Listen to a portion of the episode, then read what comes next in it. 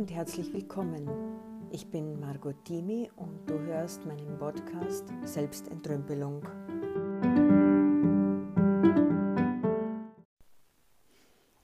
Hallo, herzlich willkommen, schön, dass du dabei bist. Ich habe es in den Notizen angekündigt. Ich erzähle dir heute von meinem Traum, von einem Traum, von einem ganz großen Traum. Es ist der größte Traum, den ich mir bis jetzt ähm, gegönnt habe. Okay, als Kind hatte ich vielleicht ähnlich große Träume. Aber nun ist dieser, mein Traum, ein ganz, ganz, ganz großer, einer, der nicht nur mich betrifft, der mein Umfeld betrifft, äh, meine Umwelt und hoffentlich diese Welt zu einem schöneren Ort macht. Ich habe ein Foto davon aufgehängt in meinem Wohnzimmer. Immer wenn ich vorbeigehe, erinnert mich dieses Bild an meinen Traum. Was ist nun dieser Traum? Wir erleben, fühlen gerade einen großen, großen Wandel in unserer Gesellschaft. Ich kenne keinen Menschen, den 2020 nicht berührt, verändert hat. Die Bandbreite an Veränderungen ist ganz groß. Die ist wirklich äh, ja, so bunt, wie die Menschheitsfamilie ist. Den Begriff habe ich mir übrigens von Daniele Ganser, den ich äh, sehr gerne höre, ausgeliehen, übernommen, Menschheitsfamilie. Wir sind alle Teil dieser Familie, die diesen Planeten, die diese Erde bewohnt.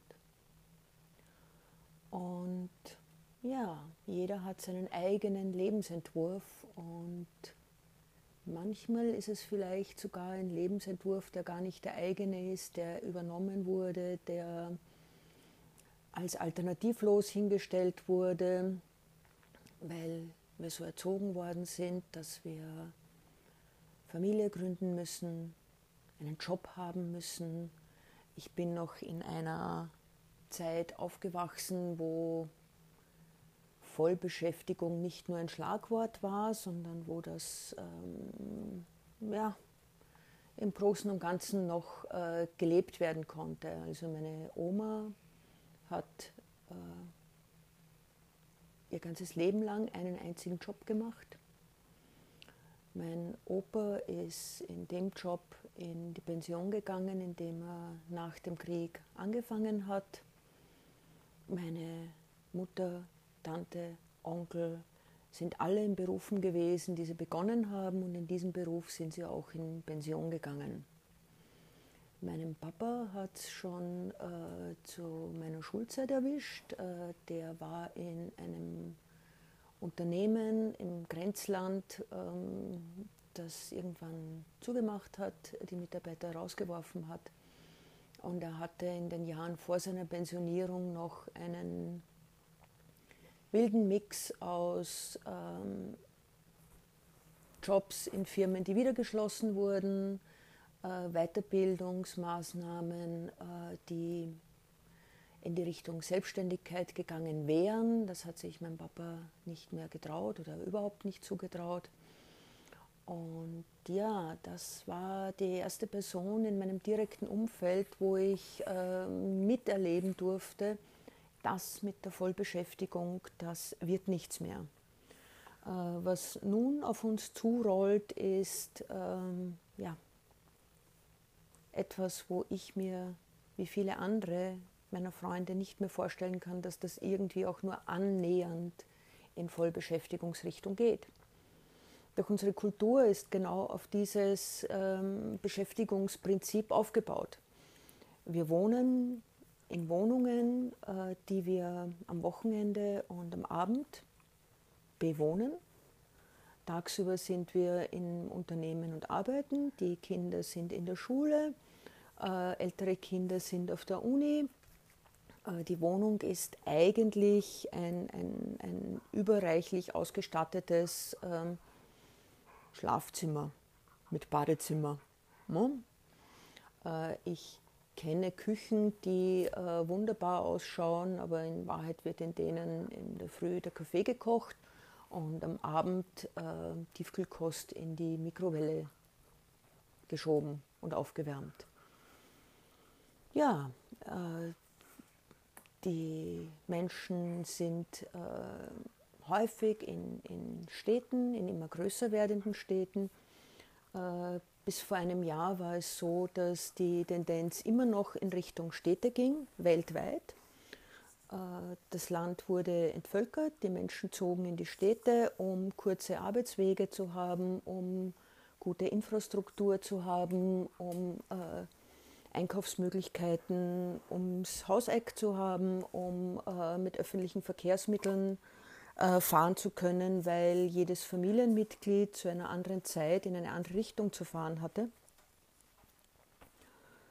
Und eine der vielen, vielen Statistiken und Zahlen, die ich 2020 gesehen habe, war die, dass der Trend zum in der Stadt wohnen das erste Mal umgekehrt wurde.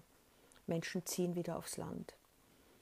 Man hat es vor ein paar Jahren schon erlebt, als Griechenland in eine schwere wirtschaftliche Krise gestürzt ist oder wurde und äh, Menschen aus Athen, wo sie ihre Jobs verloren hatten und ihre Mieten nicht mehr zahlen konnten, zurück auf die Inseln gingen, in die Häuser ihrer Eltern oder Großeltern zogen und dort wieder angefangen haben, Oliven anzubauen, ihr Gemüse anzubauen und sich selbst zu versorgen. Das war auch damals nicht ganz aus eigenem Antrieb, ähm, aber es war eine der, der besten Möglichkeiten, sich äh, über die Runden zu bringen. Ähm, ich selbst bin in meinem Leben über zehnmal umgezogen. Ich bin aufgewachsen in einem kleinen Dorf an der tschechischen Grenze. Ähm, meine Eltern, meine Großeltern hatten noch den Garten. Wir haben uns mit Gemüse noch zum großen Teil selbst versorgt, zumindest im Sommer. Meine Großmutter hat auch noch eingekocht und eingelegt und damit sehr viel von dem äh, Gemüse und auch Obst in Form von Marmeladen über den Winter gebracht. Ähm, ich kenne das. Ich kenne das. Ich kenne halt die klassische Methode mit dem ähm, rechteckigen Gemüsebeet, wo schön brav in Reihe und Glied äh, Karottensalat und äh, was auch immer noch angebaut wurde. Und es gab die Kräuterecke, aber auch die Kräuter waren schön quadratisch praktisch ange angesät. Ja, das habe ich halt mitbekommen und ich habe auch mitbekommen, wie Opa dann äh, mit Kunstdünger ein bisschen nachgeholfen hat, äh, damit die Oma bessere Ernteerträge hat. Und in der Form hat mich Gärtnern so überhaupt nicht interessiert. Äh, dann habe ich als nächstes in Wien, in einer Großstadt gelebt. Da war mit Gärtnern sowieso nichts möglich. Und dann bin ich an den Stadtrand von Wien gezogen. Da gab es wieder einen Garten. Äh, da habe ich mich aber hauptsächlich um äh, Blumen, um Obstbäume gekümmert. Ähm, ja, es waren Paradeiser dabei, es war Kräuterbeet dabei. Und dann bin ich, äh, bevor die Obstbäume so richtig zum Tragen angefangen haben, bin ich wieder weitergezogen.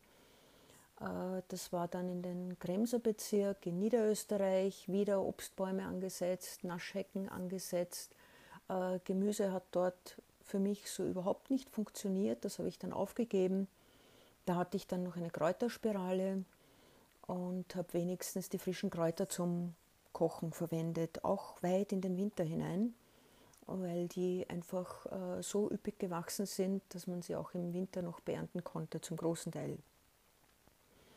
Dann bin ich äh, so oft umgezogen, äh, weil ich äh, vor dreieinhalb Jahren mein Leben komplett auf den Kopf gestellt habe. Da war für Gärtnern überhaupt keine Zeit. Und jetzt habe ich wieder ein Fleckchen Erde gefunden und kann hier mit meinem Freund ähm, auch wieder Gemüse anbauen. Und mein Freund hat eine komplett andere Sichtweise auf das Gärtnern, des Gärtnerns zu mir gebracht, die mir sehr gefällt.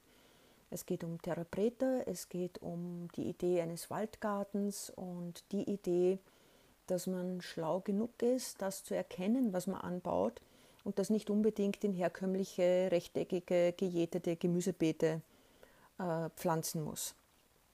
Ja, also voriges Jahr war noch schräg eingestiegen, da haben wir es gerade geschafft, äh, Erdäpfel anzubauen, haben dann eine erstaunlich große Ernte bekommen und auch noch sehr spät. Also da haben wir uns über die Empfehlung, äh, bis wann man die Erdäpfel, die Kartoffeln anbauen muss, ähm, ja, in den Wind geschlagen und haben einfach später nochmal angebaut und es ist hier in Norddeutschland lange genug, äh, warm genug, dass die Erdäpfel, die letzten haben wir, glaube ich, im Oktober geerntet und gegessen. Ja, und das ist eigentlich schon ein Baustein von meinem Traum, wie ich mir vorstelle, dass ich leben möchte und wie ich mir vorstelle, dass vielleicht auch viele andere Menschen leben wollen. Äh, mein Motto ist Tiny Living. Ich habe mich von 140 Quadratmeter auf ca. 40 Quadratmeter verkleinert, habe auf dieser Fläche alles, was ich brauche und habe ganz viele Vorteile, die ich sicher noch in weiteren Podcast-Folgen erwähnen werde. Und ich habe hier ein paar Quadratmeter Garten dazu wo äh, mein Freund und ich jetzt anfangen äh, zu gärtnern, unser Gemüse anzubauen. Und das ist so eine Idee von mir, dass wir kleine Dörfer haben, finden, bauen, in denen wir in äh, kleinen Wohnbereichen wohnen, die alles bieten, was wir brauchen, äh, wo es dann vielleicht noch Gemeinschaftsräume gibt, wenn äh, das eine Mal im Jahr, wenn wir Geburtstag feiern wollen, vielleicht unsere kleine äh, Wohnung, unser kleines Häuschen doch ein bisschen zu knapp ist. Und wenn in einem, so einem, einer Dorfgemeinschaft 100, 120 Leute leben, dann wird diese Küche auch regelmäßig ähm, benutzt und verwendet. Für mich gibt es nichts Traurigeres als Gegenstände, die man hat, weil man sie vielleicht irgendwann mal brauchen könnte. So einmal im Jahr, alle zwei Jahre. Und dann vielleicht nach fünf Jahren draufkommt, dass man es jetzt fünf Jahre überhaupt nicht verwendet hat. Trotzdem steht es herum, trotzdem ähm, müssen wir es abstauben, lagern, was auch immer. So, also für solche Dinge haben wir Gemeinschaftsräume, wir haben vielleicht auch einen äh, Raum, wo wir uns zum Sport, zum Yoga treffen können, ähm, wo wir einander ähm, ja, vielleicht mit kleinen Vorträgen sagen können, hey, ich habe jetzt beim Gärtnern das und das rausgefunden, äh, möchte ich mit euch teilen? Oder jemand anderes sagt, oh, ich äh, äh, habe jetzt eine Möglichkeit gefunden, wie ich meine Möbel restauriere und kann euch das zeigen. Also eigentlich wieder zurück zu den äh, Dörfern, wie man es früher hatte.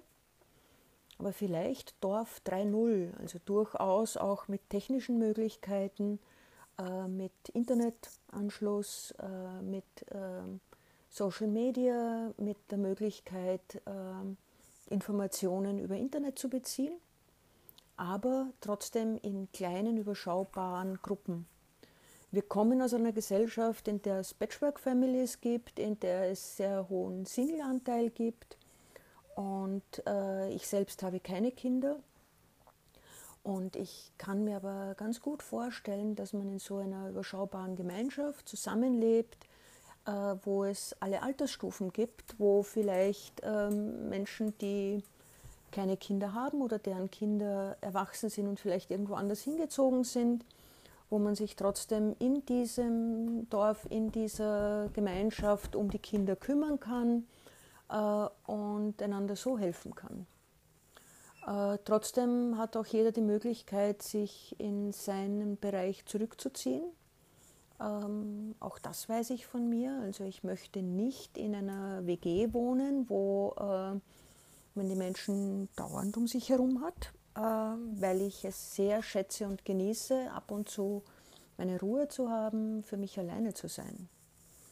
Ja, also das ist mein Traum von Zusammenleben, von äh, einer Gesellschaft, nach dieser ähm, großen Veränderung, die wir da gerade durchleben und durchspielen äh, dürfen. Und ich habe mich entschieden, von diesem meinem Traum zu erzählen. Und ich bin überrascht, wie viele Menschen ich inzwischen kennengelernt habe, die gesagt haben, oh ja, so etwas Ähnliches habe ich mir auch schon vorgestellt, so etwas Ähnliches möchte ich auch haben. Und ich kenne äh, Projekte, wo das sogar schon umgesetzt ist. Ich habe in Österreich noch in der Wachau oder weiter in Wachau äh, Bomali ein Co-Housing-Projekt äh, kennengelernt. Äh, es gibt hier in der Nähe in Steierberg schon seit über 30 Jahren, glaube ich, den Lebensgarten, äh, wo ein ähnliches Konzept längst gelebt wird. Ähm, und ja, ich möchte Menschen kennenlernen, die diesen Traum mit mir teilen Lass uns gemeinsam weiter träumen und lass uns äh, die Energie in diese Richtung äh, schicken. Und ich bin überzeugt davon, dass sich noch viel mehr solche Wohnprojekte und Ideen umsetzen und verwirklichen lassen. Wo es ja zum Teil auch passiert, ist zurzeit unter dem äh, Stichwort Tiny House. Auch da gibt es die Idee, dass man ähm, ja, in Gemeinschaften äh, Tiny lebt und äh, dann auch äh, für die Dinge, die im Tiny House alleine zu viel sind, zu groß sind und eigentlich gar nicht verwendet werden, dann auch in äh, Gemeinschaftsräumen umgesetzt werden. Ja. Ich lasse euch jetzt mit diesem Traum ähm, alleine, nicht alleine, nö, würde mir gefallen, wenn ihr von diesem Traum weitererzählt, wenn ihr mir vielleicht in den Kommentaren was dazu schreibt, wie eure Träume aussehen, ob ihr sowas ähnliches träumt oder ob ihr vielleicht schon einen ganz großen Schritt weiter seid und in so einem Projekt wie Co-Housing oder Lebensgarten lebt. Und ja, dann verabschiede ich mich. Ich freue mich, wenn du bis hierher mitgehört hast und äh, freue mich, wenn du auch beim nächsten Podcast wieder dabei bist. Tschüss, Margot.